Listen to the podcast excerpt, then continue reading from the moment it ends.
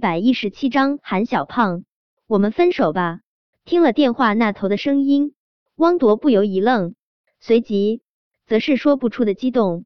之前他去过盛世酒店调查五年前那晚的视频，但是时间太久了，想要找视频几乎是不可能了。没想到今天还能得到一小段视频，快把视频给我发过来！几乎是立马，汪铎就收到了那段视频，他有些激动的抓着自己的手机。老大，我感觉我们很快就能查出五年前救了你的女人到底是谁了。说着，汪铎就点开了那段视频。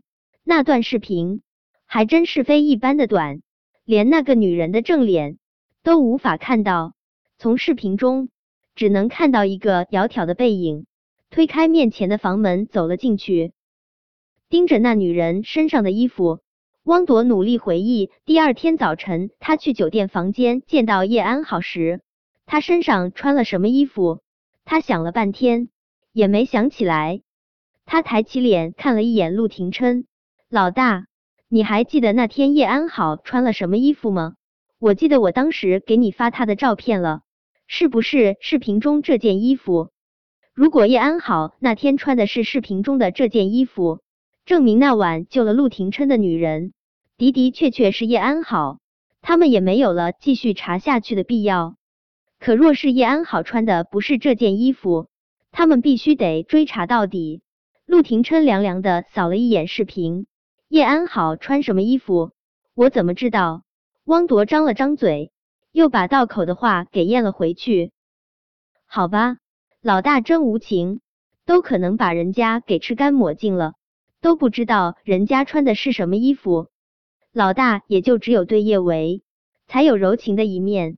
汪铎继续盯着手机上的视频，试图从仅有的线索中找出什么蛛丝马迹。忽的，汪铎激动的一拍腿：“老大，你看他的耳朵！”汪铎把视频倒回最开始，他按下暂停，指着视频中女人的耳垂：“老大，他耳朵上的耳钉是许家木的成名作，当时。”为了显示这款耳钉的与众不同、独一无二，全球只推出了一款。听了汪铎的话，陆廷琛的视线也落到了视频中女人的耳垂上。从视频中，他们连那女人的侧脸都看不清，只能看到一个姣好的耳垂，银白如玉，说不出的动人可爱。看着这女人的耳垂，陆廷琛忍不住又想起了叶维小巧的耳垂。前不久。情动之时，他的唇在他的耳垂上辗转反复，两人身上的热度几乎将彼此灼烧。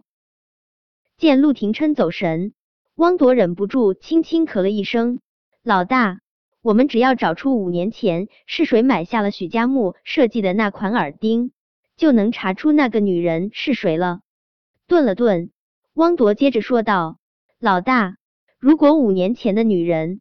不是叶安好，我们该怎么做？如果五年前的女人不是叶安好，陆廷琛的声音听上去凉薄到了极致。海城再也没有叶安好。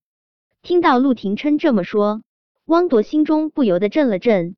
老大，这是对叶安好动了杀机了。那那个女人呢？汪铎试探着问道。是把她接到你身边，还是给她一笔钱？沉默了片刻。陆廷琛又接着说道：“或者满足他一个要求。”汪铎心中了然，陆廷琛这是要跟当年的那个女人划清界限了。也是，他现在心中只有叶维，就算是当年那个女人救了他的命，他为叶维守身如玉，也不可能继续和那个女人有什么故事发生。汪铎暗暗感叹：要是五年前的那个女人是叶维，所有的一切。就都完美了，可惜啊，五年前叶维上的是韩景的床，叶维那双可爱的儿女也是韩景的种。五年前电子支付并不像现在这么普及，很多人购物更喜欢用现金。许家木当年推出的那款耳钉虽然独一无二，但价格其实并不是多贵，当时买下的人用的很有可能是现金。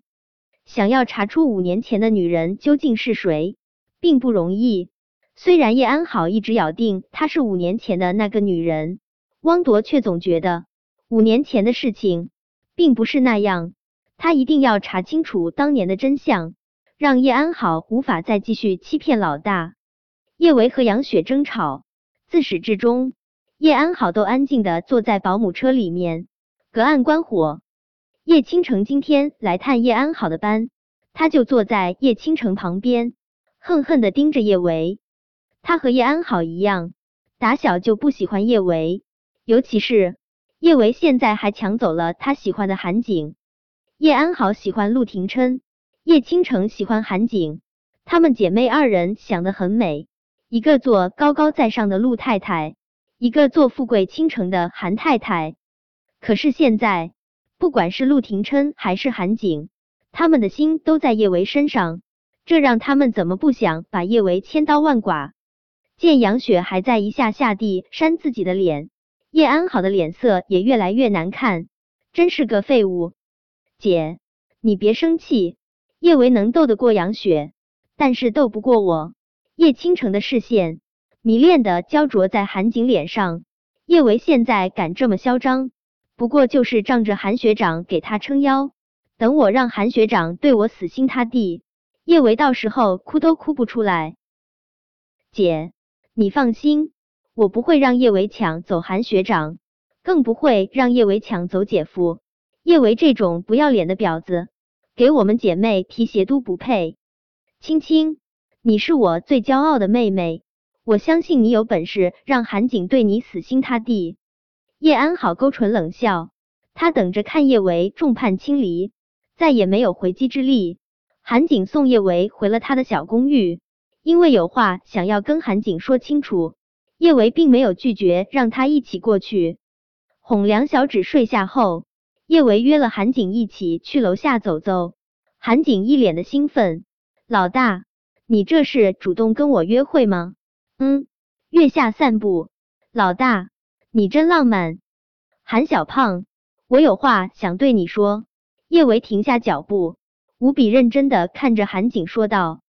看到叶维这副严肃的模样，韩景意识到了些什么，他眼中所有的欢喜，如同被浇了一盆冷水。一点点熄灭。老大，今晚的月亮这么美，我们还是看月亮吧。有什么话？韩小胖，我们分手吧。不等韩景把话说完，叶维就轻声说道。